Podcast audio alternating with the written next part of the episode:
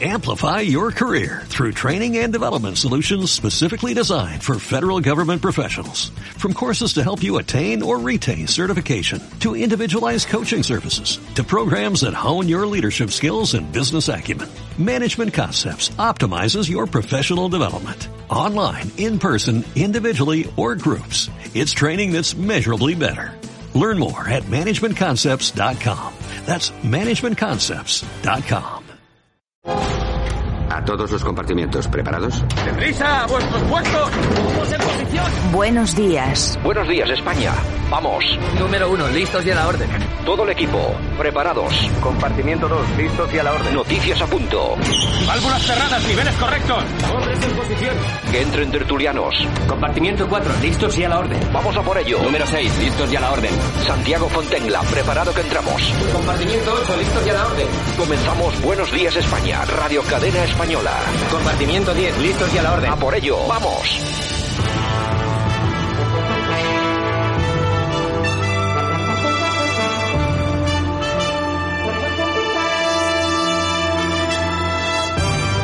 Buenos días España, hoy es viernes, estamos a 30 de abril 2021, comenzamos este espacio informativo Buenos días España, 60 minutos por delante.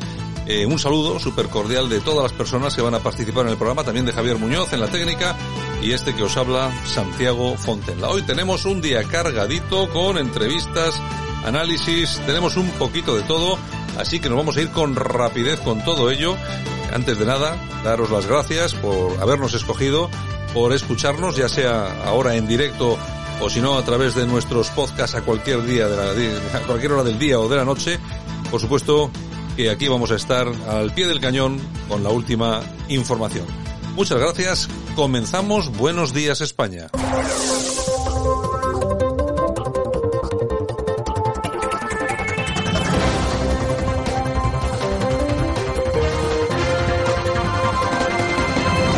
Bueno, pues ya estamos en tiempo de análisis. Vamos a ver qué es lo que ha ocurrido durante las últimas 24 horas. Lo hacemos de mano de nuestro politólogo de cabecera, el primero de la mañana, don Francisco Gómez. ¿Qué tal, Francisco? Buenos días. Hola Santiago, ¿qué tal? Buenos días, ¿cómo están todos? Aquí estamos, esperando que acabe la campaña, ya falta menos y bueno. Sí, por fin, por fin viernes. A nosotros por la parte que nos toca terminamos hoy y ya el lunes pues igual hacemos reflexión o nos volvemos eh, todo lo contrario y hacemos... o, igual, o igual no, igual hacemos reflexión Depende. o igual no.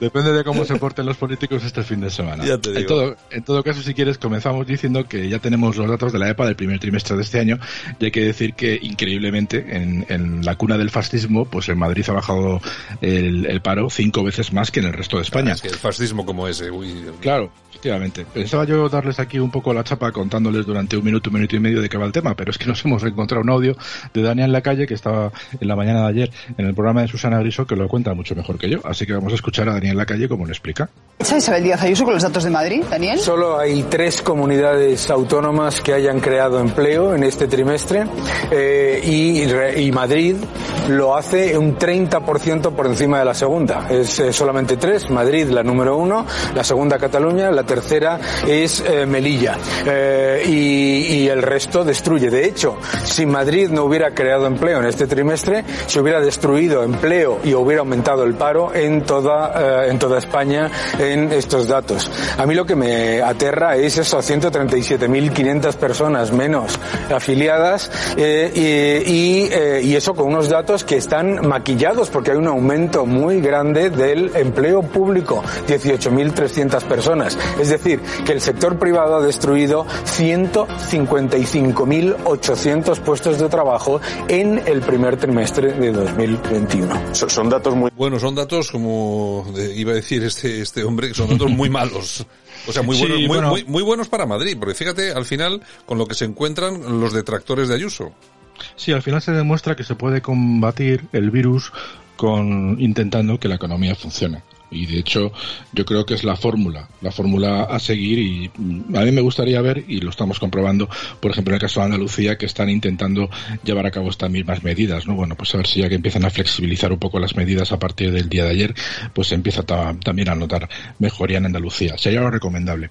¿En qué andan los demócratas? ¿En qué andan los antifascistas? ¿En qué anda la izquierda radical que tenemos en España? Pues siguen con lo suyo, con lo suyo, con el tema de los cordones sanitarios. Y claro, cuando Isabel Díaz Ayuso, la presidenta de Madrid, pues va a los medios, como le pasó ayer por la mañana en el programa de la 1 de por las mañanas, pues se tiene que enfrentar a la presentadora de turno que intenta sacarle palabras de donde no hay. Menos mal que aquí en este caso Isabel Ayuso le dejó bien claro cómo entiende ella el tema de los cordones. Ayuso hacer esos supuestos cordones es en las urnas, en un país democrático. Yo, por ejemplo, no quiero a Podemos en las instituciones.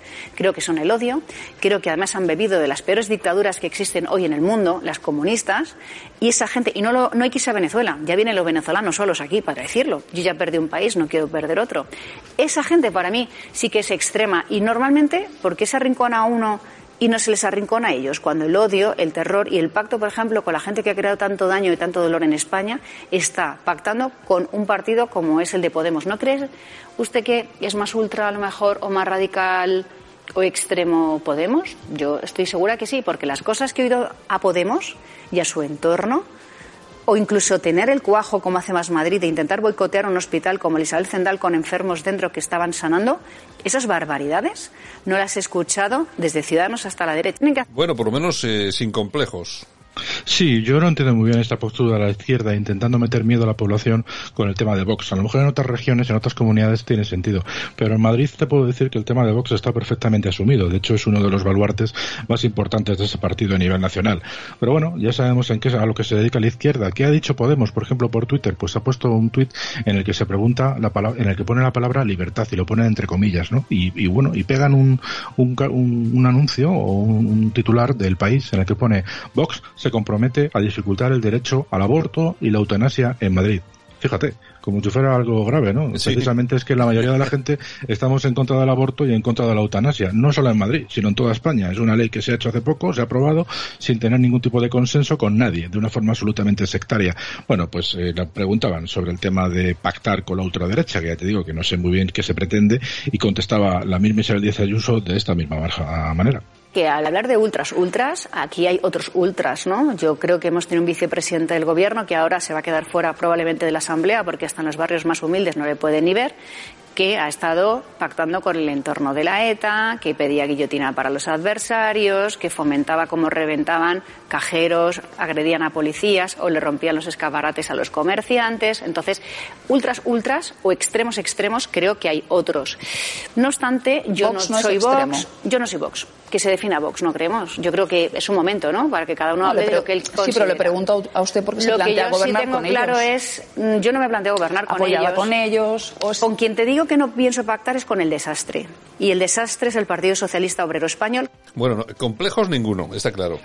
No, lo bueno de todo esto es que las redes sociales y las redes paralelas de información y de y que comparten todo tipo de mensajes afines al Partido Popular o también hace lo propio el resto de partidos, pues cuando hay preguntas de este estilo, pues se la dejan votando, ¿no? Entonces, bien por orden del propio Partido Popular o por, o por iniciativa propia de la gente que ya te digo que se mueve de forma voluntaria por las redes sociales, pues inmediatamente sacan hemeroteca de Pablo Iglesias y claro, esto hay que aprovecharlo. Vamos a escuchar a Pablo Iglesias sobre cómo entiende él el tema de la ETA y España en general. Un orgullo poder participar en, en un acto con la izquierda vasca y, con Sabino, que si me permitís un comentario como español, para nosotros es mucho más que un diputado vasco, es un diputado del pueblo, es quizá el que haya sido capaz de conectar de manera más contundente con las reivindicaciones y con, y con el sentimiento de rabia y de indignación de, de los de abajo en, en, todo el Estado y prueba de ello es el, el éxito de, de los vídeos de sus intervenciones en el, en el Parlamento. Por eso para mí es un honor.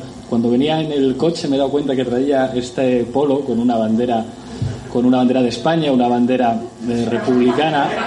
Entonces es como, ¿qué pelotas tienes? Irte a una de Rico Taberna con, con una bandera española a dar una charla. No estaba previsto, pero es, eh, es la bandera de los españoles que defendemos el derecho de autodeterminación. Y hoy no os diré que no nos dejéis solos con los españoles, sino que cuando finalmente os vayáis y decidáis como pueblo, os echaremos mucho de menos. Y lo que sí me gustaría es que nos dejarais a Pradilla como cónsul o como embajador de, de algo. Qué bien, qué bien se lo pasaba este tiparraco en las Rico Tabernas, ¿eh? Sí, la verdad que está haciendo méritos. Yo creo que no sé quién es más odiado, si Pablo Iglesias, Pedro Sánchez o Antonio David Flores. Uno de los tres, desde luego. en todo caso, teniendo en cuenta que hablamos de Pedro Sánchez, Pedro Sánchez y del PSOE en general, Pedro Sánchez ya se ha quitado del medio de la campaña. Además es que tiene al CIS trabajando, haciendo todavía eh, todo tipo de, de, ensayos y de encuestas, sencillamente para ver cómo está el tema, ¿no? Se ha dado cuenta de que el pobre Gabilondo pues se ha quedado fuera de juego porque le han mareado tanto que al final el hombre no sabe ni dónde está y luego pues hay que demostrar y dejar claro que el PSOE madrileño, el PSOE de José Manuel Franco, el que es ahora responsable secretario de, de, de Deportes y, el señor Simancas, aquí en Madrid conocido como Simangas, porque hay un milloncejo de euros que no se sabe muy bien qué ha pasado con él, pues eh, Pedro Sánchez se ha quitado del medio. Y además los asesores le han dicho, mira, a ti cuando te preguntes, a partir de ahora vas a contestar sonriente. O sea, como que no va contigo la historia. Entonces Pedro Sánchez le preguntan un par de cosillas y él, bueno, pues eh, sonriente, como si no pasara en España nada, como si no hubiera ciento y pico mil muertos, como si no estuviera seis millones de personas en el paro y habla de lo que le da la gana. Escuchamos a Pedro Sánchez. Con unos eh, colaboradores me comentaban que cuando uno teclea en Google, ¿no? La frase ¿cuándo termina la pandemia? Pues aparecen en torno a 104 millones eh, de resultados. Y los españoles y las españolas lo que quieren saber es cómo acaba la prueba más dura que ha soportado nuestra generación, que es la pandemia. Y la respuesta es que la pandemia se superará tal y como dijimos desde el primer día, con la vacunación. Bueno, pero yo pensaba que yo pensaba que esto ya estaba superado, ¿no? Lo dijo él. No, sí, sí, no, no sí, nos lo inventamos, ¿no? Pedro ya está en otra liga. O sea, Pedro ya es consciente de que la campaña de Madrid se ha perdido, la batalla de Madrid, como llama mucha gente, y ya está en otras cosas. Ya te digo que es una entrevista muy... Él está dando su meeting, bueno, un meeting no, es una conferencia, y está sonriente, muy moreno, o sea, se le ve muy tranquilo y, y sosegado. Bueno, es el pobre Gabilondo que se ha quedado con el testigo Gabilondo, que está desesperado el hombre. La verdad que da bastante pena, vergüenza ajena casi, diría yo. Ayer se atrevió a decir que le va a regalar el abono transporte a todos los chavales bueno, chavales no, tarugos hasta 31 años, gratis. También ha dicho que hasta los 30 añazos, el primer mes que la gente invierta en su alquiler, también se lo va a devolver. O sea, que ya hemos entrado en una última fase desesperada de todo gratis, ¿no?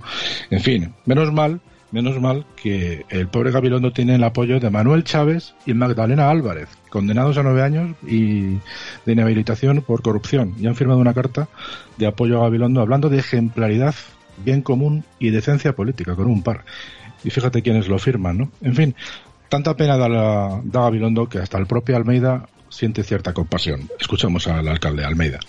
Yo os pido un aplauso de homenaje, reconocimiento y admiración incluso a un buen candidato que no se merece lo que le están haciendo Démosle el cariño que no le dan en su partido. Un aplauso para Ángel Gabilondo.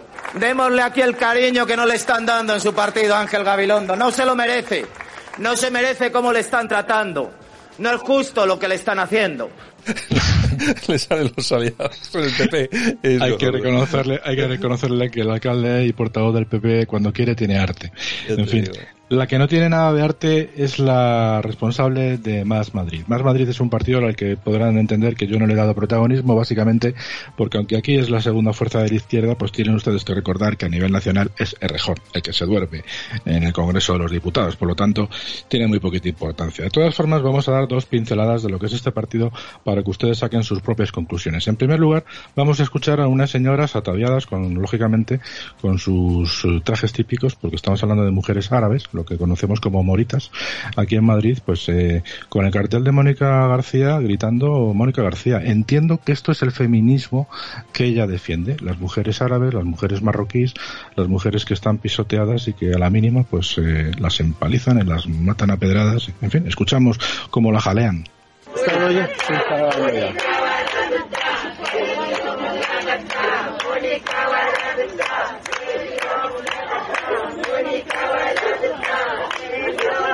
Bueno, qué multicultural todo, ¿no?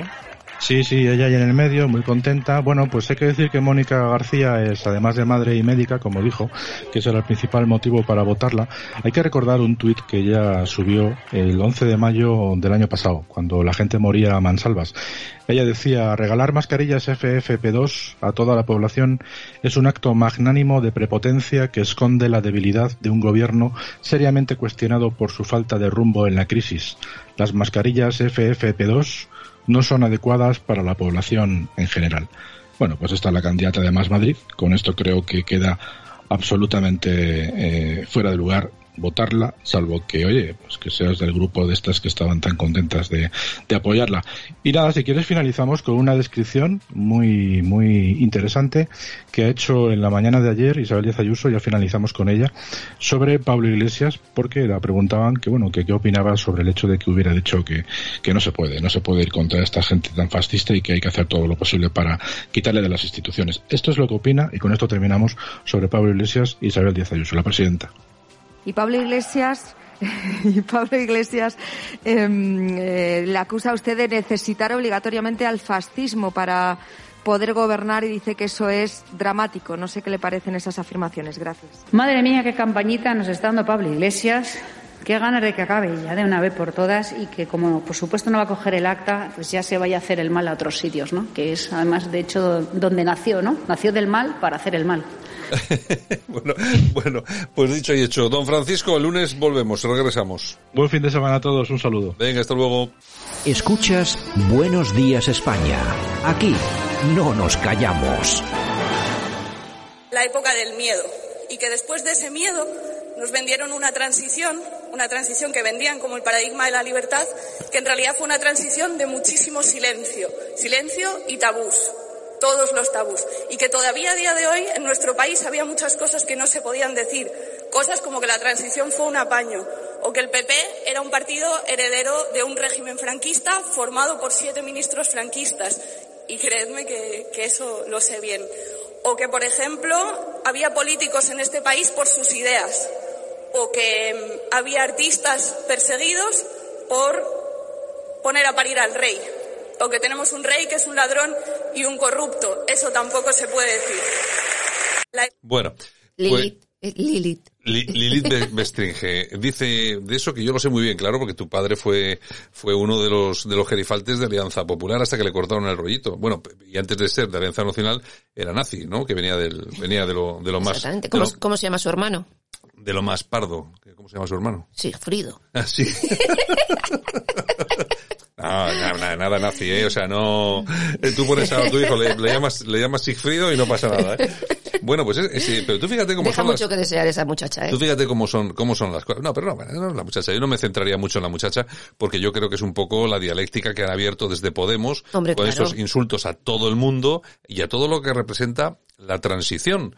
Eh, vamos a ver, que nos puede gustar más o menos, que ha podido ser, ha podido tener cosas más eh, acertadas o menos, pero es, esa transición es la que ha posibilitado que vivamos como vivimos en libertad de momento, hasta que estos mismos tipos nos la quiten, nos van a quitar, nos quieren quitar la libertad en nombre de otra libertad, que lo que ellos llaman libertad. Es su libertad. Que es su libertad y que sabe Dios dónde podemos acabar. Bueno, ya vemos cómo han acabado en, en Venezuela, por en ejemplo. Venezuela, por ejemplo. Así en, es. en todo caso, así es como está la campaña de Madrid. Un horror. A ver si luego, porque tengo que entrevistar, luego te digo. A ver si, que se, vamos a ver si le ponemos un audio de estos también para que nos comente el, Muy bien. nuestro entrevistado de hoy. Vale. Eh, pues venga. Pues buenos días España, señores.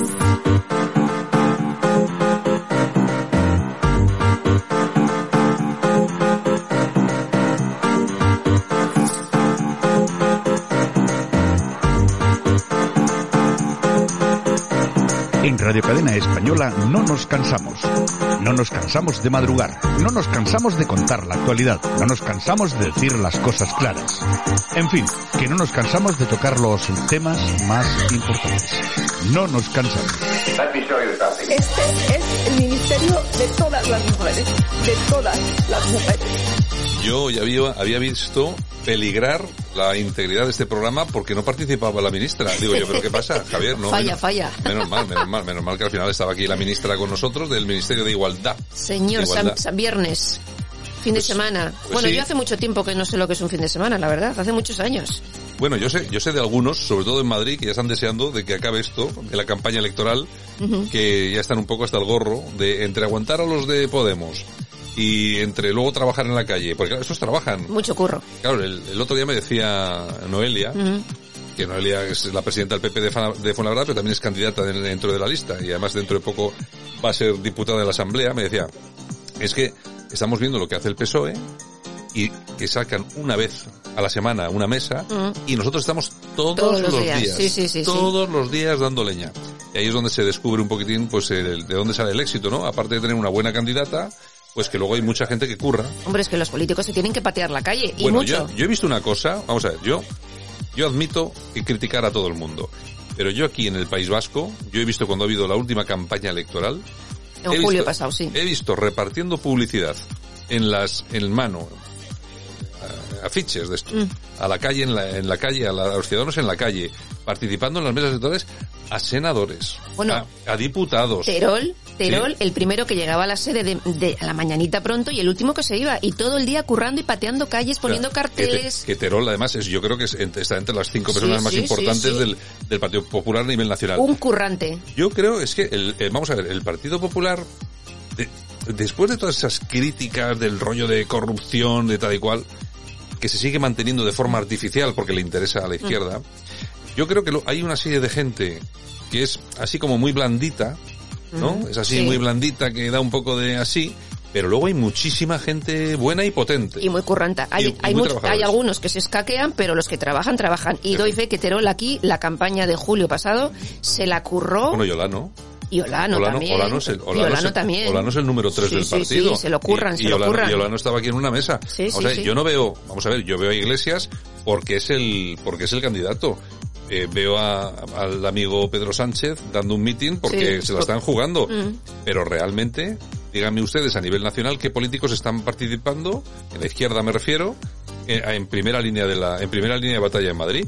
Aquí solamente ocurre eso con el Partido Popular y ocurre también, ni más ni menos, que con eh, Vox, que lógicamente en esa campaña están participando muchos diputados y bueno, y el mismo Sí, Abascal, sí, ¿no? sí, sí, sí. En fin, ¿qué tenemos por ahí? Bueno, pues mira, comenzamos con ABC. Correos paga 4.000 euros a Plus Ultra por el envío del censo del 4M a Venezuela, adjudicado a ¿Cuántos euros? ¿Cuántos euros? 4.000. Y eso tenía que haber sido el, el- el precio justo. Ya te digo. Adjudicado a Summer Wayne, eh, que es representante de Plus Ultra, el traslado de la documentación relativa al voto por correo desde Venezuela para, Sí, para, el 4M. Exactamente. Es decir, me imagino que habrán mandado el voto para los españoles que están en, En Venezuela, Venezuela y- y... para los eh, venezolanos que están en España, que también tienen derecho a votar en las elecciones de Madrid. Que digo yo, después de los 53 millones, 4.000. Sí, 4.000. A mí Lo me podrían pare- haber hecho gratis. O sea, no, es que a mí, yo te voy a decir una cosa, me parece un insulto. Es una chuminada. Nos tenía que cobrar por lo menos 40.000 euritos, ya que estamos para tirar la pasta. Es que de verdad, de verdad, de Bueno, verdad. bueno, bueno. En fin, bueno, el mundo, un año de coronavirus lleva el desempleo al 16% y más de un millón de hogares eh, tienen todos sus miembros en paro. Muchas familias sin ingresos y sin ayudas. Aumentan las colas del hambre. ¿Cuántos, eh, ¿Cuántas familias y ninguna persona con ingresos? Pues más de un millón, un millón Más- doscientos. Un millón doscientos mil hogares en España en los que ninguna, ninguna persona de la familia tiene ingresos. Exactamente. O sea, esta gente de que vive, de las ayuditas. Ese- Y de las la- colas la- del hambre. De las ayuditas y de las colas del hambre. Y lo- el otro día le, malentendían una cosa que dijo eh, Ayuso. Y es que cuando dijo eh, que, lógicamente, que esa gente estaba mantenida, claro, por el Estado. No que eran unos mantenidos, sino que estaban, Claro. estaban mantenidos Mm. por el Estado. Pero, ¿no querrá esta gente que cobra 420 euros de ayuda un trabajo y poder ganar 1.200 Claro, euros? Claro, es lo que dicen los hosteleros. No me de ayudas, déjeme trabajar. Exactamente, que es lo que está diciendo Ayuso permanentemente. Es que le dice, no, es que usted no ha dado ayudas. Perdona, sí ha dado ayudas, pero es que aparte de dar las ayudas, lo que quiero es que la gente pueda trabajar. Claro, exactamente, ni más ni menos. Bueno, y la vicelendacari del PSOE, Idoia Mendía, pide un estado de Otra. alarma a la carta. Y es que, bueno, como aquí estamos que... Bueno, aquí estamos muy mal. Bueno, Yo- bueno, yo, bueno, si aquí bueno. las UCIs llenas, ¿eh? Aquí, bueno, ya saben todos nuestros oyentes que nosotros hacemos, eh, este programa por la mañana se hace desde Bilbao, desde la capital de, de España. Exactamente, ni más ni menos. La capital Y- del reino, iba a decir yo. la capital del reino también. Esto es muy, además, aquí es, precisamente nosotros redoblamos nuestro, nuestra españolidad precisamente por hacerlo aquí. Bueno, eh, ¿qué te iba a decir? Y no, estamos hablando todo el día de lo que pasa en España, en el resto de España, con el tema del coronavirus, cuando aquí esto es un, esto es un desastre. Sí, sí. La, la coordinación, la gestión de la pandemia que están llevando a cabo los herederos del xenófobo racista Sabino Arana, es decir, el PNV, es absolutamente nefasta. ¿Quién protesta por todo esto? Solamente hay dos partidos que protesten en el Parlamento. Partido Popular, con que está con Ciudadanos, y Vox. Nadie más. Además, ya veremos qué pasa a partir del día 9. Ya no veremos. sé yo qué va a ser esto. Bueno, ¿nos vamos con el precio justo? Bueno, vámonos con un precio justo a ver qué nos trae.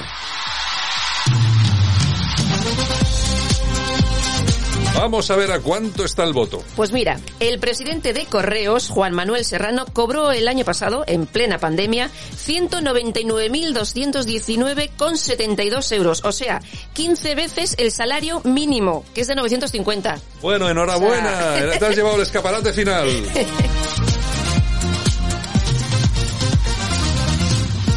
Un horror, un horror. Es increíble. Qué cara, ¿eh? 200.000 euros por la Face. Es increíble. ¿Qué más tenemos? En ahí? fin, bueno, y el precio del oxígeno en la India pasa de costar 70 euros a 500. Una Hombre. guerra sin armas donde los ricos se harán más ricos y los pobres morirán. Claro, porque no hay, no hay oxígeno y ahí están aprovechando el tirón. Vamos a ver, yo siempre lo he dicho que de la guerra, de las guerras, y esto es una guerra, no cabe duda, Claro. solamente salen pobres los, los, yo, yo siempre digo los tontos, Sí. pero eh, no, vamos, Los no es- honrados. son los, Los honrados, honrados. no los tontos. Digo los, yo siempre digo los tontos para que toma más, tome más énfasis la frase. Pero realmente los honrados, los que serían incapaces de negociar y ganar dinero Al con la, contrario. con la vida de los demás, Eso al es. contrario, ¿no? Pues Mm. bueno, En pues fin. todos estos que no tienen escrúpulos son los que salen millonarios. Entre ellos, por cierto, muchos en España Hombre. que ya no nos acordamos de los sobreprecios de las mascarillas, los sobreprecios de los respiradores, Las compras de los geles. No, no, no olvidemos ese tema, que aquí ha habido gente que se ha forrado, pero vamos, hablamos de la India. Bueno, bueno, se Habrá están que pedir forrando. responsabilidades, ¿A digo cómo, yo. hemos, ¿A cómo hemos estado pagando las mascarillas y seguimos pagándolas? ¿Quién se está llevando la pasta? Exactamente, queremos saber, Bueno, que el señores. primero que nos ha robado ha sido el Estado. Eso, eh, eso. por, robar, por robarnos con el IVA de las mascarillas. claro. Y Diciéndonos, diciéndonos que no se podía bajar el IVA cuando resulta que sí que se podía haber bajado. Nos lo bajan, pero no bajan en la mascarilla que es la que más se vende. Nada, nada, nada. Es decir, vamos a ver, en la India tienen sus ladrones. Nosotros, Y aquí, también tenemos los nuestros. Nosotros aquí tenemos los Fal- nuestros, que tienen más. nombres y apellidos. Exacto. Bueno, y Pablo Iglesias, que quiere que los transexuales tengan plazas de empleo pública garantizadas por ley. ¿Esto no es discriminación? O sea, ¿por qué unos tienen que tener unas plazas públicas garantizadas y otros no? Es que estamos, no lo esta- entiendo. estamos, en lo de, estamos en lo de siempre, porque no se refiere que es a ningún colectivo en concreto, ¿no? No, no, siempre, no, siempre dice los gays Sí, y sí, ya sí, está. Pero es vamos a ver, eh, por el mero hecho de tener una eh, orientación sexual, la que, la que sea, que me da exactamente igual, ¿por qué voy a tener que tener, van a tener que tener disponibilidad de puestos de trabajo? Claro. Es igual que los anuncios que vemos en televisión. Yo es que alucino. Yo veo los anuncios de televisión y siempre, y vamos a ver que esto, esto que voy a decir no es racismo. Esto que voy a decir no es racismo, que nadie se lo tome como tal porque no es racismo. Lo que yo veo, en, la, en la mayoría de anuncios, sobre todo los que venden un, un, un- un- un tipo de cosas muy concretas, eh, ciudadanos de color negro. Pero vamos a ver, pero ¿por qué ese empeño en querer eh, mostrar una realidad que no existe? Pues sí. O sea, en este, en este país hay muy pocos ciudadanos de, de color. Mm. O sea, ¿por qué tenemos que estar permanentemente tragándonos el- ese- esas campañas de publicidad? ¿A qué quieren meternos en la cabeza? Es lo que mola. ¿De verdad ustedes creen que nosotros necesitamos que nos estén vendiendo esa milonga? eh, porque alguien puede creer que en este país hay racismo. En este país no hay racismo. No somos racistas. Para nada. Lo que somos es gente de sentido común. Y cuando vienen a robarnos, pues nos... Y no tiene nada que ver. ¿eh? En fin. Y no tiene nada que ver. Bueno, Voz Populi. El Ministerio de Industria que preside Reyes Maroto imparte a su personal un curso contra la masculinidad hegemónica. No te lo pierdas. es increíble. Maroto asegura a sus empleados y empleadas que el objetivo de esta iniciativa es poder sensibilizar sobre la construcción de la masculinidad y consecuencias para hombres y mujeres. O sea, una gilipollez. O sea, vamos a ver, una gilipollez, otro chiringo, otro chiringuito. Pero vamos a ver, es que yo, es que... y- pero es A que lo- gastar dinero. Pero es que lo damos por bueno. Exacto. Es, es decir, está ocurriendo y lo damos por bueno. Es, ah, es normal que se gasten la pasta en este tipo de tonterías. Con perdón, con- por chorradas. Por porque chorradas. son chorradas. Vamos a ver, aquí hay una cosa que está muy clara. Eh, eh, ¿Existe la igualdad real entre hombres y mujeres? No, eso ya lo sé yo. No hace falta que me lo diga nadie. Ahora, ¿conseguimos la igualdad real entre el hombre y la mujer favoreciendo única y exclusivamente a la mujer en determinados aspectos, dándole trabajo porque sí, aunque no se lo merezca? Es como si diéramos el, no sé, vamos a poner un astronauta, que- pero que sea de, de color, de color amarillo, eh, oye, que, oye, que no sabe, que no sabe, que no, que no sabe pilotar, da igual, mételo, mételo para la foto que queda Claro, bien. claro. Es lo que están haciendo con vosotros, es lo que están haciendo con estos colectivos, es una utilización que me parece horrible, eh, horrible. Pues sí, pues mira, pasamos a miles de familias que se acogen a la ley de segunda oportunidad para cancelar deudas. La caída de ingresos a consecuencia de a consecuencia del COVID ha hecho que muchas personas pidan ayuda y esta ley se aprobó en 2015 para ayudar a los deudores a solventar la situación. Pues hombre, eso sí que es un tema complicadete porque no solamente está la persona que debe, sino la, la persona a la que se debe Claro. o la entidad a la que se debe que también tiene derecho a cobrar. Mira, lo que hablábamos antes, aumenta el número de personas que no cobran, Mm. que no tienen ingresos, pues imagínate, cuando hay que pagar. En fin, news, las muertes por suicidio en España aumentaron casi un 4% en el año 2019. Ese año hubo una media de 10 suicidios por día. Que es- ese es otro tema que no se habla. Yo, mira, por ejemplo, el programa que están echando ahora del tema de, están emitiendo el tema de Rocío Carrasco. Esta mujer se intentó suicidar. Bien, son incapaces. Incapaces de decir en televisión, esta mujer se intentó suicidar. No, es, tuvo un intento ansiolítico o antiolítico, Sí, sí, no sé cómo lo llaman. Vamos a ver. La gente tiene que saber. El que se quiere suicidar se llama intento de suicidio para que lo entienda todo el mundo. O sea, lo que pasa, no, es el efecto llamada. Vamos a ver. A mí me dicen, oye, que se ha suicidado uno, pues yo no me tiro por la ventana. Claro. Me imagino que habrá gente, pues que, que esté, que sea más tal. Bueno, pues habrá que darles tratamientos, pero es que hay, que hay que hablar de las cosas. Ahora nos estamos llevando las manos a la cabeza porque se empieza a hablar eh, sobre el tema este de Rocío Carrasco, los de, de los, de los hijos que los pegan a los Mm. padres. Claro, como ha habido tabú durante tantos, tantos años, no se ha arreglado nada. Es que ahora, ahora la gente se echa las manos a la cabeza, pero esto cómo puede pasar? Vamos a ver, esto no pasa de ahora, ni de hace 10 años, ni de hace 20, esto pasa siempre, que hay hijos e hijas que pegan a sus padres. Y lo ocultan. Y lo mismo pasa con el tema de suicidios. Por mucho que lo ocultemos, gente va a seguir suicidándose. Está ahí, está ahí. Lo que hay que hacer es dar un apoyo eh, de sanitario, etcétera, etcétera, etcétera, y ayudarles, echarles un cable. Ni más ni menos. Bueno, la tribuna del País Vasco.com. El ex jefe del área de investigación respiratoria y de alergia de Pfizer, Michael Jadon, asegura que el uso de pasaportes de vacunas junto con un reseteo bancario podría generar un totalitarismo como nunca visto antes en el mundo. Bueno, pues eh, me creo algo de eso, ¿eh? Yo también. Me creo algo de yo eso. también, yo también. Bueno, imputan a la jefa de conservación de Patrimonio Nacional por intentar expoliar a los Franco en el Pazo de Meirás. es Pilar que- Benito. Es que son tontos, son tontos hasta, hasta hacerlo. Vamos a ver. Primero, fuerzan el tema, fuerzan para quitarles a los Franco el tema del Pazo de Meiras. Vale, ya se lo han quitado. Pero se quieren llevar todos los muebles y todo lo que hay dentro, que era suyo. Claro. Y se lo quitan. Bueno, resulta que ahora, esta tía, se- seguramente, si todo sale como Está, tal, está investigada por posibles delitos de prevaricación, Eso- falsedad en documento. eso se va, a la, se va a la cárcel por Mm. eso, ¿eh? Van a tener que darles pasta por esto. Claro. Pero, pero atención, es que ahora les tienen que devolver todo el dinero que se han gastado en el mantenimiento del Pazo de Meiras desde el primer día Sí. que, que- que era suyo. Es decir, van a tener que darles más dinero de lo que cuesta el Pazo. Ya verás. Se lo Es vamos que- a tener que dar todos los españoles. se lo vamos a tener que dar todos nosotros por las alegrías de estos insustanciales que se meten en cosas que, que- que no sé, no sé exactamente a cosas que vienen, pero vos- vamos a ver, yo no sé en qué, en qué año se le da a Franco, se le regala a Franco por parte de la Diputación de Mm. No lo sé. Mm. tal, el, el Pazo. Pero yo me imagino que será pues es hace, hace Muchos 40 años, yo que sé. Que va a ser mucha pasta. ¿Tú sabes lo que es el mantenimiento de esos 40 años? ¿Tú sabes lo que cuesta cada año el mantenimiento? Pues imagínate. O sea, ya te digo, es que le van a tener que dar más de lo que cuesta el Pazo. Lo tenían que pagar ellos de su bolsillo. En fin, nos vamos a las oñejas. Venga, vamos a dar unas oñejitas. ¿A quién le vamos a...? Pues para el Ministerio de Asuntos Exteriores. Por los 4.000.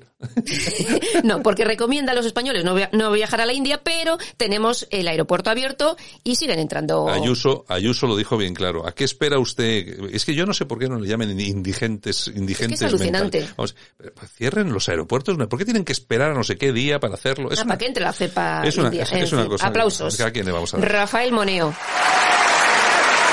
Esto me suena a arquitectura. Exactamente, ha sido galardonado con el León de Oro de la Bienal de Arquitectura de Venecia. Bueno, oye, pero eso no es cualquier premio, ¿eh? Para nada. Hombre, él tampoco es cualquier arquitecto. Es un genio, es un genio. Vamos, señores, con las efemérides.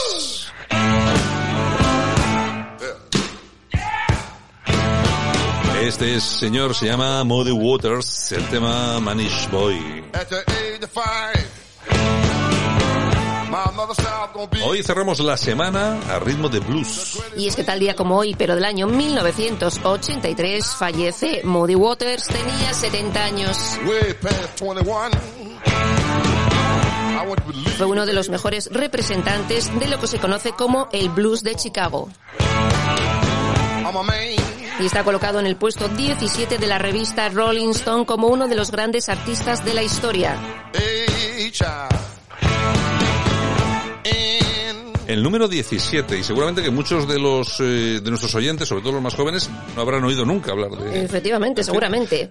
Bueno, y B.B. King, que le recordaría como el jefe de Chicago. Pero tenemos más efemérides. Exactamente, tal día como hoy, pero del año 1789, George Washington se convierte en el primer presidente de los Estados Unidos. Bueno, pues nada, felicidades a los americanos. Prepararos para las siguientes elecciones que vuelve Trump. Que vuelve Trump. ya te digo. Y también tal día como hoy, pero del año 1897, Joseph Thomson anuncia el descubrimiento del electrón, partícula esencial del átomo. Y también tal día como hoy, pero del año 1945, se suicida Adolf Hitler. No, eso es mentira. Vive en Argentina todavía. y Elvis Presley. Y Elvis está Presley. vivo. Están vivos todavía, están vivos. También tal día como hoy, pero del año 1972, fallece Clara Campoamor. Y tal día como hoy, pero del año 1932, nace el militar Antonio Tejero. Cumple 89 años. Bueno, los más jóvenes que nos escuchan no conocen a ninguno de los que, de los que hemos citado. Ni a Clara Campoamor, ni a Tejero. Preguntar a Google. Bueno, yo el otro día veía ahí una un, un, un youtuber haciendo unas preguntas en la calle a la gente joven y le preguntaba, por ejemplo, quién era Franco. Mm. No tenían ni idea. Idea. quién era Hitler, ni idea. Mm. O sea, tenemos una generación TikToker preocupante. Efectivamente, ni más bueno, ni menos. nos vemos luego con el corazón. Vale, hasta Venga. ahora. Nosotros continuamos aquí en Buenos Días España. I'm a rolling stone. Escuchas Buenos Días España. Aquí no nos callamos. Y nosotros que en esta ocasión continuamos en Madrid y tenemos a nuestro compañero que aquí sigue todavía, Francisco Gómez. Francisco. Hola, buenas otra vez, ¿qué tal? Bueno, y tenemos eh, al otro lado de la línea telefónica a Diego San Juan Benito, que es el presidente de la Comisión de Medio Ambiente de la Asamblea de Madrid, también es secretario de Estudios del Partido Popular. Don Diego, ¿qué tal? Buenos días. Buenos días, Santiago. Buenos días, Francisco, también. Buenos días a los oyentes de, de Buenos Días España. Bueno, eh, lo de buenos días también que es un decir, vaya con la campaña con la que le tienen montada a ustedes la izquierda ahí, ¿eh? Bueno, pero vamos a, vamos a ser positivos. Vamos a pensar que hoy es el último viernes y el último laborable, digamos, completo de, de esta campaña y que, que, bueno, que algunos han querido que, que tratara sobre los temas eh, que no importan en realidad a los madrileños, pero, pero bueno, que eso no ha quitado para que nosotros hayamos podido eh, hacer un- una, una campaña, valga la redundancia, intensa de explicación de nuestras propuestas y recorriendo en la Comunidad de Madrid eh, los cuatro puntos cardinales y todos sus municipios por parte de, todos los miembros de la candidatura y de manera, como digo, muy activa. Sí, ha sido, eh, contrasta, de- además de forma muy evidente, la campaña de unos y de otros, ¿no? Mientras la señora Ayuso se ha empeñado, y todos ustedes que, pertenecen a esa candidatura, se han empeñado en transmitir bastantes ideas, desde otras opciones radicales de izquierda se han empeñado en cuestiones, como usted dice, que no le interesan a nadie, como por ejemplo han sido los últimos insultos que lanzaba hace unas horas la, la señorita o la señora Lili Bestringe eh, sobre el rey, ¿no? Meter al rey en campaña no sé a qué, realmente a qué viene. Bueno, vamos a ver, eh, para nosotros, y ya digo que nos gusta poco eh, meternos en, en- esa campaña en negativo, en esa campaña de, de, miedo y de, incluso que ha llegado a ser campaña de odio que algunos han promovido, debe ser que, que, que les funciona a efectos de movilización o que ellos piensan que les funciona. Nosotros hemos, hemos tratado de, explicar mm, con ese concepto tan sencillo de, libertad y que todo el mundo entiende, pues qué, qué cosas diferencian a Madrid y qué, en qué podemos seguir eh, trabajando y a qué podemos seguir aspirando si seguimos en ese camino de la, de la libertad.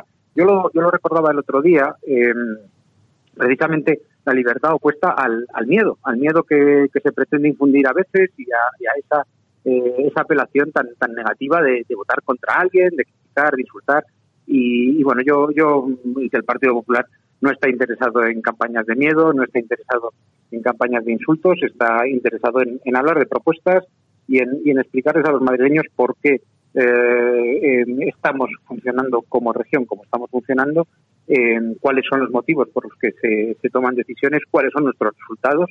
Que ayer conocíamos datos de, de- paro que bueno pues que nos confirman en que estamos en, la buena dirección y, y precisamente eh, pues renovar con, con ellos eh, la confianza para, para poder seguir en este en esta segunda mitad del, del mandato progresando por ese camino. Eh, don Diego, siempre que hablamos de Madrid, pues eh, hablamos siempre de una ciudad cosmopolita, grande, millones de habitantes, moderna, eh, museos, pero lo cierto es que también, además usted es el portavoz de medio ambiente, eh, también hay mucho campo, ¿no? Bueno, hay mucho campo y además, como, como en alguna ocasión eh, hemos recordado en, los debates parlamentarios en, los últimos tiempos, si no fuera por el campo, eh, la, la, Comunidad de Madrid, la idea de que Madrid fuera una comunidad no tendría sentido, porque, porque sería la gran conurbación, que, desde luego tiene enormes virtudes y que además, bueno, no nos olvidemos y el contexto en el que, en el que estamos eh, global, Madrid es la tercera aglomeración urbana y la tercera aglomeración humana más grande de toda Europa. Eh, contiene eso, pero en nuestros 8.000 kilómetros cuadrados, pues también tenemos un medio rural eh, rico, tradicional y, lleno de lleno de lleno de actividad. Pero, pero vamos, como digo, eh, se puede ser muy urbano como es Madrid y tener, por ejemplo, el 55% de nuestra superficie es masa forestal. O sea que que al final nuestros pueblos importan y que sin ellos, de hecho, la idea de región no hubiera tenido no hubiera tenido sentido cuando cuando se creó la, comunidad. Eh, hace 35 años. Mm, eh, todos los españoles recuerdan las imágenes, bueno, yo creo que hasta casi casi hasta terroríficas de Filomena pasando por Madrid. Me imagino que el campo resultaría especialmente dañado en aquella ocasión, ¿no? Bueno, sobre todo el campo en, la vertiente, digamos, productiva, eh, porque por cómo fue el, la entrada del frente en, nuestra región, por cómo pasó barriéndola, eh, eh, entrando desde el sur y desde, digamos, eh, fue de, oeste a este, pues la verdad es que hay espacios en, las zonas de más alta montaña donde los problemas fueron menores, fueron problemas fundamentalmente de acceso, pero ha habido también afecciones muy grandes en todo lo que son infraestructuras, tanto ganaderas como agrícolas, por, por, una elevada intensidad que, evidentemente es, generacional, digamos, o incluso más prácticamente es de las que de las que ocurren cada cada 100 años un, un temporal de esta de esta magnitud. Pero pero bueno nosotros eh, eh, hemos estado del lado de, agricultores y ganaderos. La comunidad de Madrid el gobierno de Isabel Díaz Ayuso ha estado eh, a su lado y, ha reaccionado rápido porque frente a, esa a ese regateo que hubo en la declaración de, zona catastrófica y, y, de hecho que no hemos recibido todavía ni un céntimo en nuestros municipios madrileños de, lo que era esa declaración, pues el gobierno de, Isabel Díaz Ayuso sí es cierto que, que, puso en marcha eh, actuaciones inmediatas y, dispuso pues hasta 16 millones de euros para ayudar sobre todo a, a esas infraestructuras ganaderas y agrícolas que han sido que han sido las más afectadas por, por el temporal Filomena. Bueno, estamos hablando también eh, desde hace más de un año de la pandemia, estamos hablando de la hostelería y de una multitud de sectores y estamos hablando, yo creo que bastante poco del sector agrario y ganadero. ¿Cómo, cuál ha sido el impacto de la, de la pandemia en estos dos sectores? Vamos a ver, yo creo que es importante que, entendamos y que los oyentes entiendan que, que, no existen realidades económicas eh, aisladas eh, y que todo está todo está relacionado. Eh, pensamos mucho en, la hostelería porque efectivamente tiene un impacto también en la vida eh, en la vida de, cada ciudadano. Los claro. nos gusta disfrutar de nuestra de nuestra oferta de, restauración, de nuestro ocio en, los bares y en los restaurantes. pero evidentemente, claro, si la hostelería cierra como ocurrió en, ese primer gran confinamiento de la, de la primera ola, pues esto tiene un impacto muy grave también en el sector primario, porque eh, eh, en, nuestros agricultores, nuestros ganaderos no solo llenan nuestras despensas, sino que también son los que sirven fundamentalmente los productos, además de la máxima calidad a nuestro canal de hostelería eh, y restauración. con lo cual, efectivamente, ese, ese cierre tuvo consecuencias graves en, muchos de muchos de ellos, sectores algunos muy significados, por ejemplo, productores de vino que venden un porcentaje altísimo de su producción a los restaurantes o a las cafeterías y los bares, pues efectivamente eh, se estaban quedando con, con, ese, con ese stock indeseado en, en, en, sus, en sus cuentas y en sus libros y en sus almacenes. Eh, pero también ha pasado con productores de carne, ha pasado con productores de leche y lo cierto es que eh, en, eso también hubo una reacción, a mi modo de ver, a mi juicio, pues bastante ágil del gobierno de la Comunidad de Madrid, sacando líneas específicas, por ejemplo, de ayudas al bovino por el impacto de COVID-19, de una, una línea por el almacenamiento de carne. Evidentemente no se podía librar toda la mercancía, todo el producto eh, para que se consumiera al ritmo que se estaba consumiendo antes y, y, otra serie de otra serie de ayudas que han venido eh, aparejadas a, la crisis provocada por la pandemia. Eh, podemos decir además que, han sido unas ayudas em, que han funcionado. Siempre siempre es posible buscar más recursos, pero pero sobre todo es que han sido convocatorias que se han agotado. Muchas veces hay ayudas públicas que, que se quedan sin sin ser eh, ejecutadas al 100%, pues por, por, por falta de, de, demanda por parte de los propios perceptores, pero en este caso eh, se ejecutarán al 100% y estamos hablando eh, de una cantidad que, que, es, millonaria en euros. Eh, yo creo que, esa reacción fue importante, pero también creo que no, no debe ser solo eh, una situación coyuntural como la de la pandemia, esperemos y ojalá que, pronto podamos hablar de la pandemia como una coyuntura pasada, sino que tenemos que dar un apoyo estructural al campo porque eh, al final eh, es lo que sostiene, como digo, no solo eh, un modo de un modo de vida de alimentación saludable en nuestros propios hogares, sino que también es el principal proveedor de nuestro canal de, de hostelería y restaurante. Eh, Francisco Gómez, ¿tienes alguna pregunta para el portavoz de Medio Ambiente del Partido Popular de la Asamblea de Madrid? Sí, como no. Bueno, este domingo tenemos toros, eh, don Diego. Y eso provoca que... Afortunadamente, afortunadamente. Efectivamente. A los que nos gustan los toros estábamos ya deseosos de que llegara un, un día como este. Que qué magnífico colofón para un final de campaña extraordinario justo el día antes de reflexión, ¿no? Y Madrid una vez más con las ventas pues es el estandarte de esta feria y de este espectáculo a nivel mundial, ¿no? Pero claro, hemos tenido una pandemia y estamos sufriendo una pandemia muy dura y desde luego pues hay mucha gente que se pregunta que si no hay espectáculos taurinos, ¿qué es lo que pasa con los ganaderos que, bueno, de reses bravas para la lidia? Pues vamos a ver, bueno, empiezo diciendo que qué sería, qué sería el 2 de mayo sin, sin, sin su corrida y, y, sin celebrar también esa parte tan importante de nuestra identidad y sin, y sin tener abiertas las, las puertas de, de nuestra monumental eh, para, para la afición y, y, bueno, yo creo que es una, una gran noticia para Madrid eh, la de volver a tener la fiesta y, y tenerla además en nuestra, en nuestra capital. Eh, ¿Qué es lo que ha supuesto el, la suspensión de los espectáculos? Porque eh, tal vez sea un, tema del que no se ha hablado demasiado, eh, cuestiones que, pueden llegar a pasar desapercibidas. Eh, hay quienes hacen de menos a, al sector de, la tauromaquia, pero lo cierto es que en Madrid tenemos ganadería de Bravo, muy buenas ganaderías, y el impacto de, de la crisis de COVID en, en su, eh, en su actividad, en su, en su negocio, eh, pues ha sido tremendo. Eh, eh, si hablábamos antes de, de, quienes tienen eh, vacuno de carne o de leche o, o, o quienes eh, tienen ovino caprino, que es verdad que, que tenían problemas para colocar su, su, producción, imaginemos a quienes están produciendo algo que, que, cuyo objetivo final no es servir de alimento, cuyo objetivo final es la lidia, porque la inversión que se hace en, en el Toro Bravo no se hace para darle ningún otro fin que el que no que, que no sea el, el, de la lidia, ¿no? Eh, mm. Tuvimos ocasión de, de visitar en, en, un momento especialmente duro, la primavera pasada, a uno de nuestros ganaderos emblemáticos eh, y, y, al final hacíamos números con él. Eh, teniendo en cuenta la inversión que, que, que tiene cada, cada, cada red eh, y cuáles son eh, sus precios eh, en un año normal en el que hay espectáculos taurinos y qué es lo que estaban dando por, por ese por ese por ese mismo animal en matadero eh, pues eh, háganse una idea de que se perdía hasta el 95-97% del valor de, lo invertido y, del cuidado y de los años eh, que se han criado esos animales, con lo cual el impacto en, en ganado bravo probablemente dentro del mundo de la ganadería, eh, hablando de COVID, haya sido el más grave de todos. Uh.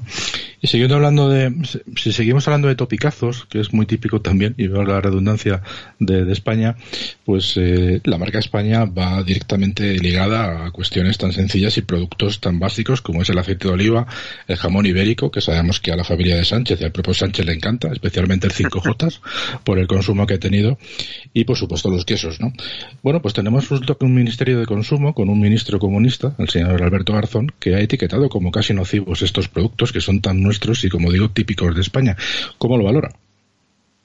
Bueno, vamos a ver, eh, si tuviera que decirlo en corto, es del género tonto eh, el atentar contra los intereses eh, de tu propio país, con la etiqueta que se quiera, llámese eh, un tema de consumo o, o, o incluso de, de, alimentación saludable.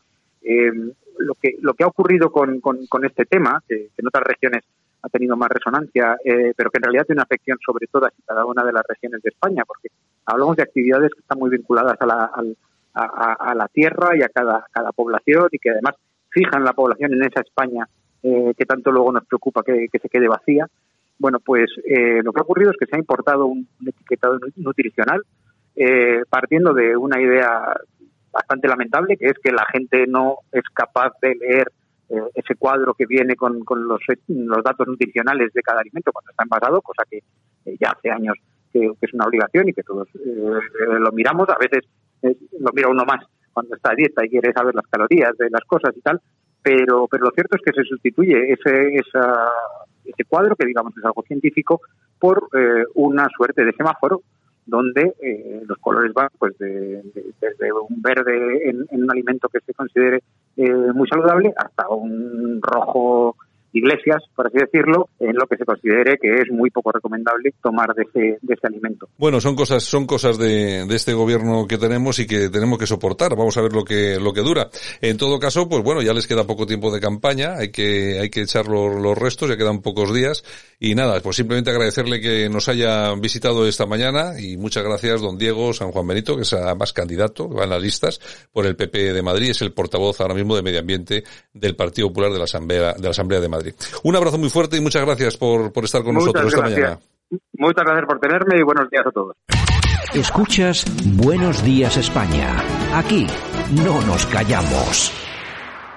A Madrid se viene a vivir en paz, a vivir a la madrileña. Libertad. Isabel Díaz Ayuso. Vota Partido Popular. Escuchas Buenos Días España. Aquí no nos callamos. Bueno, y nosotros que nos vamos hasta Cataluña, allí vamos a hablar con Hanan Serrou, nuestra buena amiga, y además eh, yo creo que eres, eres ya fija de la plantilla, como quien dice, Hanan. ¿Qué tal? Buenos días. Hola, buenos días. Pues un, un, honor eh, formar parte de este equipo. Bueno, oye, pues nada, eh, espero que esté todo bien por Cataluña, porque con la, con la guerra que tenéis eh, allí montada, pues no se sabe, no sabe uno muy bien si, si, si está en el lado de los enemigos o de los amigos, pero bueno, en fin, mira. Aquí en Cataluña mm, hay, hay diferentes guerras y, muchos desórdenes y pocas ideas y, y, sentido de responsabilidad, así que seguimos sufriendo y a ver hasta cuándo. Bueno, bueno, ahí estáis, ahí estáis peleando, me parece muy bien. Oye, y si te parece, Hanan, tú que entiendes de esto, no, iba a decir bastante, pero no, mucho, porque tú esto eh, lo has estudiado, eh, te has implicado mucho en ese tipo de cosas, eres un especialista en esto. Eh, lo ocurrido durante la última campaña, durante esta campaña, que todavía estamos en campaña en las elecciones de, de Madrid, con el tema de los menas. Ha sido un tema recurrente por el que han preguntado pues todos los medios de comunicación siempre que han tenido oportunidad de tener de hacer alguna entrevista. Eh, bueno, todos los grupos eh, han puesto sus sus opiniones sobre la mesa. Soluciones no he visto a ninguno que dé ninguna solución. He visto que se han dado simplemente se han dado pinceladas sobre el tema y que es un tema que hay que reconocer que es problemático y que preocupa bastante a la gente. Los menas, que además tú eres de las que defiendes, yo creo que ya hablamos eh, de esto una vez aquí en la radio, eh, que defiendes que los menas donde mejor están es con sus padres en sus países. Es que es el sentido, primero partimos de la base del sentido común. Un menor, ¿dónde puede estar mejor que con sus padres, en su entorno natural y en su país? Y si nos amparamos a lo que dice la ley del menor, que, eh, que le ampara sus derechos, dice que tiene que estar con sus padres y en este caso hay un país responsable. A todo esto no podemos olvidar que en el 23 de marzo del 2013 se publicó en el BOE un acuerdo marco entre eh, España y Marruecos sobre eh, el proyecto de identificación y repatriación de, los menores, eh, que no se, no se cumple y está dotado de una partida presupuestaria. El tema de los MENAS lo que pone en evidencia eh, son varias cuestiones. Por un lado, el fracaso de, las leyes de, extranjería, el concepto de, de la frontera España-Europa, no dejamos de ser España es la entrada de, Europa, el incumplimiento de las normativas y acuerdos, pactos de eh, los países emisores con España y con Europa, utilizando la inmigración como presión. Y por otro lado, eh, nos pone en evidencia que, que está claro que, que, la solución no siempre es el acoger, y que tiene, eh, debido a la mala gestión, nos lleva a una situación eh, insoportable, insoportable por deterioro de la convivencia, eh, deterioro de, de, de estos jóvenes y por otro lado un coste a las arcas públicas considerable, considerable. si cogemos de Andalucía, de por ejemplo, De todas formas, ahora, vamos con esto, Hanao, que te quería preguntar. eh, vamos a ver, lo que eh, los datos eh, ciertos es que los menas que están aquí, vamos a ver, cuando, es que hay otro, hay otro debate. Cuando hablan de, de acogí, de, de niños acogidos, de jóvenes acogidos, aquí nosotros estamos hablando de menas, que son menores extranjeros no acompañados. Bien. Exacto. may- ya la definición, perdona que me eh, eh, insista en este punto, definiciones me- eh, menores no acompañados, Ajá. porque eh, no están desamparados, tienen unos padres Eso, eso, eso. que la gente tiene que saber que apenas llegan a- al territorio piden ya- llamar a, a los padres para decir que han llegado bien. ¿Por qué los Cuando mandan, un menor desamparado, ¿por qué los mandan los padres? ¿Por qué los mandan los padres aquí? porque eh, se, se ha normalizado como el enviar el menor para saltarse la, la ley de extranjería. Eh, por otro lado, porque creen que así pues adquieren más fácilmente la regularización, eh, ac- acceden a unas ayudas. e Inclusive se ha asentado la leyenda urbana que es como enviar un hijo a estudiar el extranjero. Él cuando se, sea mayor y esté bien, pues ya hará la regrupación familiar y ya llevará a los padres, los tíos, los primos, ¿no? Entonces es un- una proyección de un proyecto migratorio explotando a, lo- a los menores y con esto no podemos ser cómplices. No todas- podemos de- ser cómplices. De todas formas, siempre que se habla del tema de los menas, eh, de los eh, jóvenes extranjeros, me parece que pues, hay un- es una especie de tabú del que no se puede hablar. Ahora, en la campaña de Madrid ha puesto eh, también sobre la mesa el partido Vox un cartel donde se fijaba la ayuda o la ayuda, eh, no la ayuda en sí, sino lo que cuesta mantener eh, un MENA en la Comunidad de Madrid y lo que cobra una anciana de, de pensión. Claro, la cifra es eh, absolutamente diferente. Eh, vamos a ver, pero el cartel dice, dice la verdad. El cartel dice la verdad. Es el coste que men- mensual de un MENA a las arcas públicas. Esto, si cada año, como he puesto antes de ejemplo, solo Andalucía tiene 4.000 al año que se registran, más aquellos que cumplen la mayoría de edad, que deambulan, que entran y salen, eh, lo que le cuesta en otros ámbitos eh, a, a las arcas públicas, eh, es un coste muy importante, muy importante. Y el resultado que nos da es nulo. sí, eh, Hanan, ¿tú crees que hay algún interés de las propias autoridades eh, marroquíes para enviar a estos jóvenes a España? Mira, en este caso Marruecos siempre ha sido eh, un gran estratega. Ha sabido utilizar la presión migratoria tanto hacia España como hacia la comunidad europea como una moneda de cambio donde eh, en estos momentos pues se están hablando de ya no es una cuestión solamente de presión hacia adquirir financiación sino ya por cuestiones estratégicas respecto a otros temas que no que no quisiera entrar no entonces la inmigración en, especialmente para Marruecos es un elemento de presión. Es un elemento de desestabilización también por diferentes grupos y por diferentes mo- movimientos no la no cumpli- el no cumplimiento de la ley de, de extranjería, la, eh, la permisividad, la falta de control eh, de las fronteras de Europa, eh, eh, yo apelo también a las instituciones europeas, no solamente está mm, poniendo en riesgo la estabilidad, el equilibrio social, sino al mismo tiempo el no cumplimiento de estas leyes eh, fomenta el que se produzcan las muertes en, en el Mediterráneo, ¿no? Sí, porque estas llegadas, estas, estas llegadas Hanan, claro, ya de por sí, de estas llegadas incontroladas, ya son, ya son malas, porque lógicamente, no solamente para las personas que estamos aquí, sino para las que llegan, que llegan en, en- en una situación fatal, pero lo que sí es cierto que a eso se suma una mala gestión de todo lo que es, eh, no sé, el inmigración en España. Hay una fatal, una gestión fatal, ¿no? Hay un- una, un- porque hemos confundido eh, términos. Confundimos lo que es una ley de extranjería, eh, no tenemos ley o un marco de, común de ciudadanía, no se mm, eh, se justifica eh, ciertas conductas de, algunas entidades como elemento de, de acogida, eh, cuando deberían ser simplemente gestores para acceder a la situación de ciudadano responsable, ¿no? En circunstancias legales, que, que es la forma de que se le amparen todos sus derechos. En ese caso, cuando alguien entra de manera ilegal, incumpliendo las normas, incumple con la sociedad, por lo tanto tiene dificultades a encajar eh, en, el, en, el, sistema y se convierte al mismo tiempo en un gasto para el sistema. Eh, Hanan, vamos a ver, eh, no podemos decir que todos los MENAS eh, son eh, conflictivos, pero sí es cierto que hay un número importante que son conflictivos, que generan inseguridad en las zonas en las que en las que se encuentran los centros. No podemos negar a los propios vecinos de muchísimas localidades de, España, pues que, que, lo denuncian.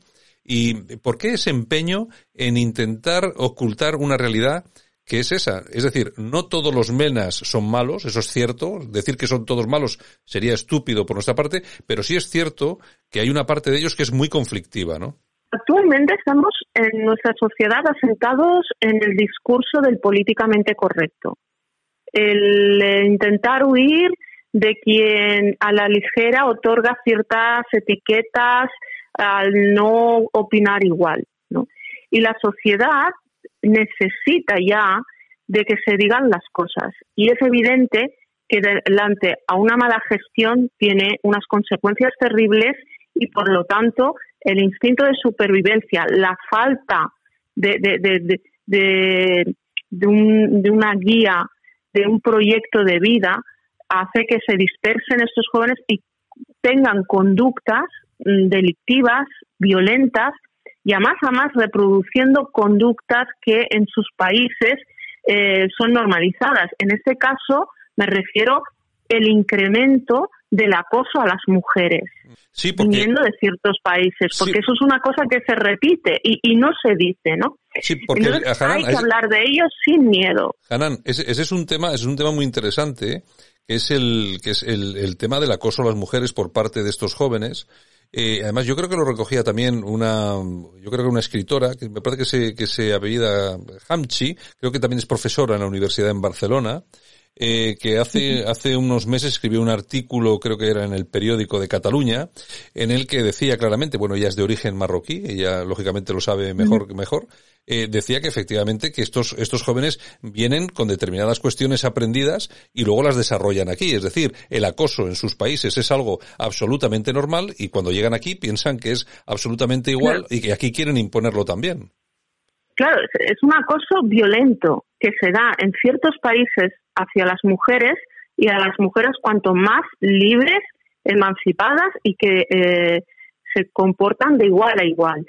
Eh, estos jóvenes llegan aquí y evidentemente eh, hay una total falta de respeto, se conocen los mecanismos, las, todas las trampas y a más a más se atribuyen eh, es, esta libertad de, de, de, tener estas conductas que ya en su país son inaceptables, aquí deberían estar totalmente castigadas, penalizadas e inclusive yo voy a decir algo más contundente, deberían ser eh, objeto de, de, de, argumento de expulsión. Uh -huh.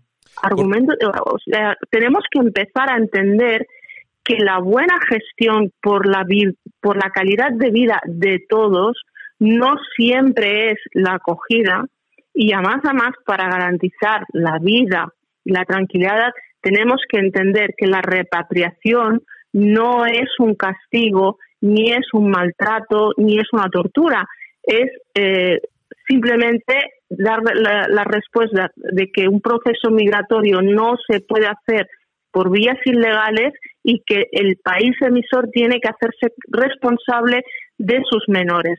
Hemos de recordar que Marruecos eh, tiene firmada el, el, Tratado de Protección de, lo, de, los Derechos del Menor.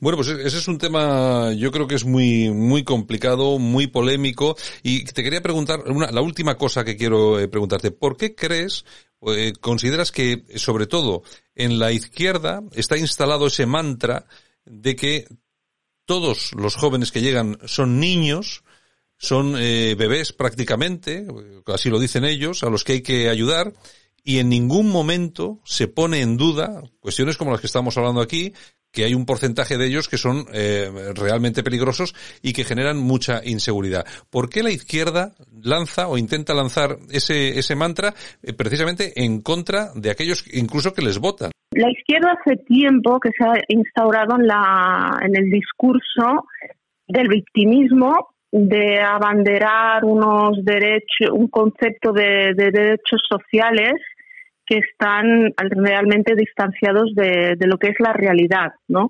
Mm. Y aparte, eh, de una manera equívoca, eh, considera que aquellos ciudadanos españoles de orígenes eh, diversos, ante estos mensajes tendrán más afinidad, ¿no? Esos están asentados en, digamos, casi para mí en el siglo pasado. Hoy en día los españoles somos diversos, cada vez necesitamos eh, políticos sensatos, responsables, que nos hablen de la realidad. Eh, la cuestión de los menas ya hace tiempo que entre los que ellos llaman comunidad, que, que segrega, que hace la izquierda, ¿no? que segrega por colectivos, hace tiempo que tiene claro que, que no es viable, que no es viable y que hace un, flaco favor a la convivencia y a la cohesión social y genera eh, estigmas a, ciudadanos que, por desgracia no, no, sufren lo que otros están cometiendo, ¿no? Eh, la izquierda, el, su buenismo, eh, diría yo que es, es realmente eh, la esencia de lo que es el racismo camuflado, ¿no? la izquierda vende el que el inmigrante, la persona de afuera es alguien tan débil, tan tan eh, eh, infantil que hay que proteger y que por lo tanto ellos son los portavoces y que el eh, y que nunca podrían podríamos tener voz propia no en este caso por ejemplo para ellos yo por tener estos nombres árabes soy alguien casi infantil que ellos me deben proteger me deben avalar porque por mí misma no valgo no y yo yo apelo a que como española tengo voz tengo criterio y que no por tener unos nombres exóticos estoy determinada a ser de una de una de, en línea política u otra, sino que voy a decidir por mí misma, ¿no? Está absolutamente claro. Bueno, pues nada, Hanan Serruk, muy, muy buenos días, muchas gracias por haber estado con nosotros hoy aquí en Buenos Días España, como siempre muy interesante la charla que hemos tenido, corta, porque ya sabes que el programa es corto, hay que, tiene que ser corta la charla, pero eh, de todas formas, en breve otra vez estás aquí con nosotros para tratar alguno de esos temas tan interesantes, ¿de acuerdo? Pues un placer y buenos días a toda España. Escuchas Buenos Días España, aquí no nos callamos. Dice que quieres bailar como te da la gana, cuando te da Bueno, y aquí estamos en Buenos Días Corazón. Regresa Yolanda Cemorín. Hola otra vez. Hola, hola, hola. Hola, hola. bienvenida. bueno, oye, nada. Que... Estoy aquí. Oye, ¿cómo está la cosa del corazón, eh? Pues hoy sigue el relato de Rocío Carrasco. La crónica social que decía, Ayer en ¿eh? Sálvame, bueno, fue apoteósico. Estuvo a Antonio Montero con una bronca con Carlota Corredera porque Antonio Montero se empeña que no me creo el detallito de no sé qué, que si el collar, que si lo que dijo, que si lo... Es que se enrollan en, la, en las chorradas. Sí, es que, yo, creo, yo creo que el gran problema que tiene este, este, esta docuserie o como lo quieran llamar, es eso, que los que, vamos a ver, es que ponen a analizar lo que ocurre ahí a, a, no sé, a tertulianos del, del corazón, que, no. que no saben. Vamos a ver, estamos tratando de temas muy graves y es como si me pongo yo ahora a ver desde un punto de vista psicológico qué pasa. No, o sea, yo puedo comentar eh, sobre lo que sé y sobre lo que es cierto y lo que no puedo hacer es quedarme en los detalles. Efectivamente. Es que es en eso en lo que se queda. Es que fue por aquí, para allá, no sé qué, un día más, un día menos. No, no, vamos a ver. Esto, yo, el programa que vimos el, el miércoles, fue otro programa de, de descubrimientos de sentencias, o sea, impresionante. datos. Impresionante. El tío este vendiendo por todas las televisiones que esta tía no había dado el consentimiento para operar a su hijo y era falso porque se vio Se por había los dado hace documentos. nueve meses. Bueno, y entonces lo que hay que fijarse es en eso, es en- Claro. en los malos tratos, en el intento de suicidio. En la situación judicial en la que está Antonio David, porque tiene pendiente un juicio por presunto delito de insolvencia punible, que ha ganado mucho dinero y vete tú a saber quién lo... Bueno, que quién con lo eso, con eso puede ir a la cárcel, ¿eh? Claro, claro, claro, claro. Estamos, estamos hablando de una posible sentencia condenatoria de cinco años Exacto. y puede ir al trullo, claro, o sea, el tema es muy, es muy preocupante. Entonces, eh, claro, es que el, el- problema es ese, que hay que fijarse realmente en, en los datos, no en las chorradas, porque es que yo, si ahora empiezo a contar lo que sucedió hace 20 años, pues estoy convencido de que ah, va a haber algún detalle, no lo, no lo principal, lo principal sé lo que me ocurrió. Cuando tuve un accidente de coche sé lo que pasó. Ahora, eh, ¿Cómo era el coche que pasaba Bueno, ¿te por allí? Pues, era verde, pues no era verde, era azul, chico. ¿Qué quieres? Es decir, son los detalles.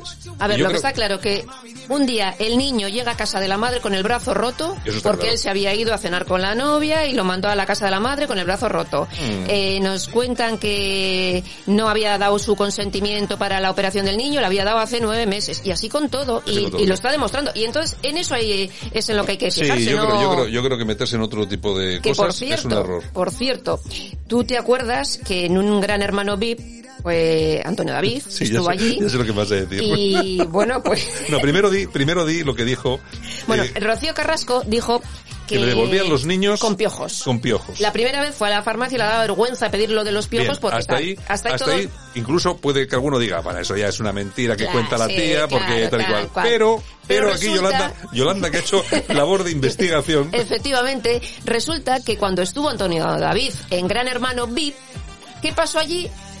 ¿Qué pasó allí? ¿Qué Pues- cogieron? Pues, que fueron a la caza de piojos. Todos, todos, todos todos, con todos piojos. con piojos. Todos. No sabían por dónde venía la cosa, claro. Así que, claro, y bueno, y eso, yo no sé, tú, yo no lo he visto en ningún sitio, eso que estás Sí, contando, sí, que sí. me contaste a mí. Está en las redes ya. Sí, ya está, ya está, ya se está moviendo. sí, sí, claro, sí. claro. Hasta, hasta- que sí, que Es te que, lo digo es, yo. es que es la demostración empírica de que... Había piojos. Había piojillos, había O sea, piojillos. casualidad o no, pero casualidad que estuvo un gran hermano y tuvo piojos todo el personal. ¿Qué más en fin, bueno, y Ana Obregón que dice que Lu, eh, Lequio nunca la maltrató, pero sí salió en una portada que, la- que ella había pedido escoltas para Claro. que tal. No, y si, si hay una entrevista en la que el mismo Lequio dice, Dice que... que- la bofeteó, Exactamente. Vamos a ver, yo no sé lo que entienden ellos por malos tratos.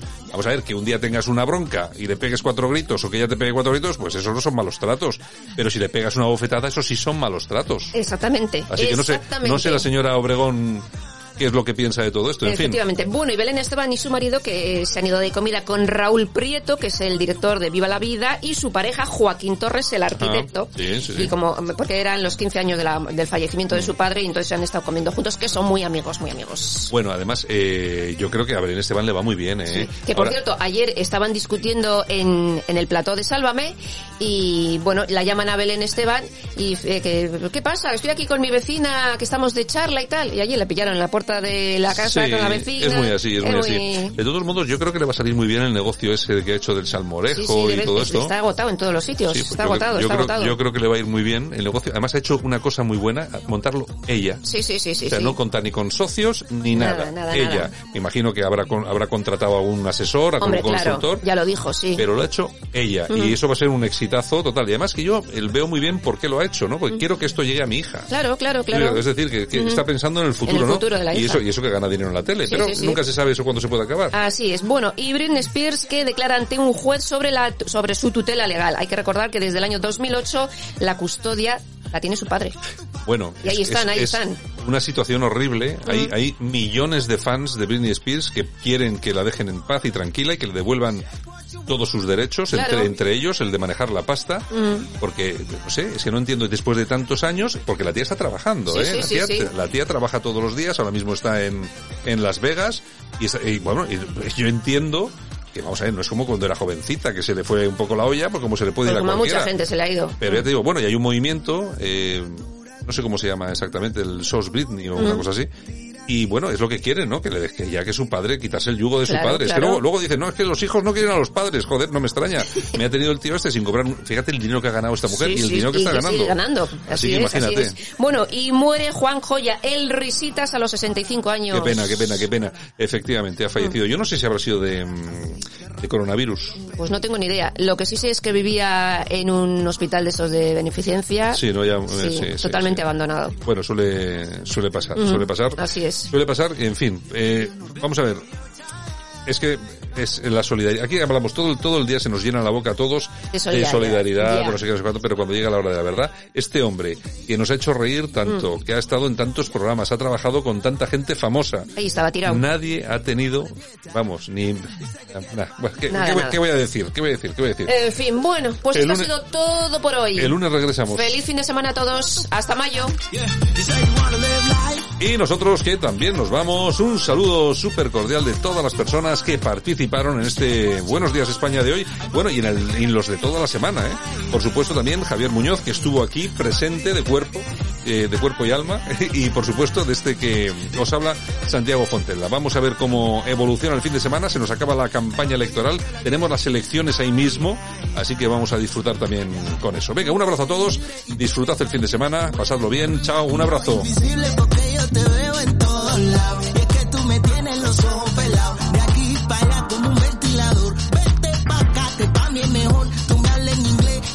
Español me dice my love. Yo te digo mi amor. Baby, give me your time. I don't wanna waste tonight. Come and live your best life. Yeah, cheers to the best bye. Yo sé que te gusté, yeah, yeah, yeah, yeah. Y tú a mí me gusta, yeah, yeah, yeah, yeah. Ahora mismo di, ven, ven, ven, ven. Y nos vamos de fiesta. Dale, dice que quieres bailar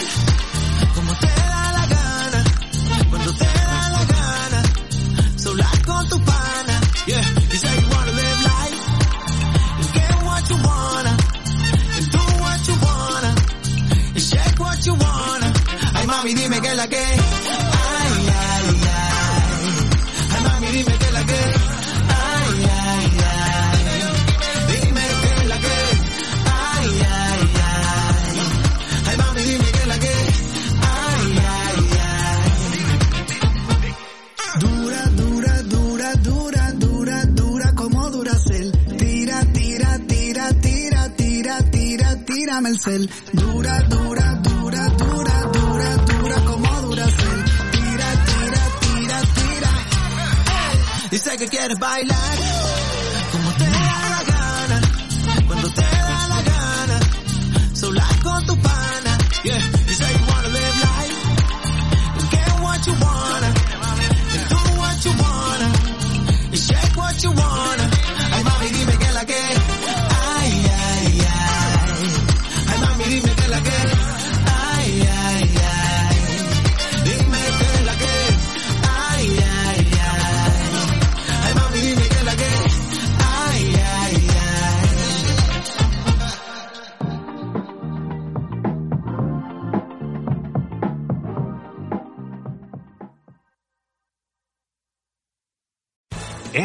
your career through training and development solutions specifically designed for federal government professionals. From courses to help you attain or retain certification, to individualized coaching services, to programs that hone your leadership skills and business acumen, Management Concepts optimizes your professional development. Online, in person, individually, or groups, it's training that's measurably better.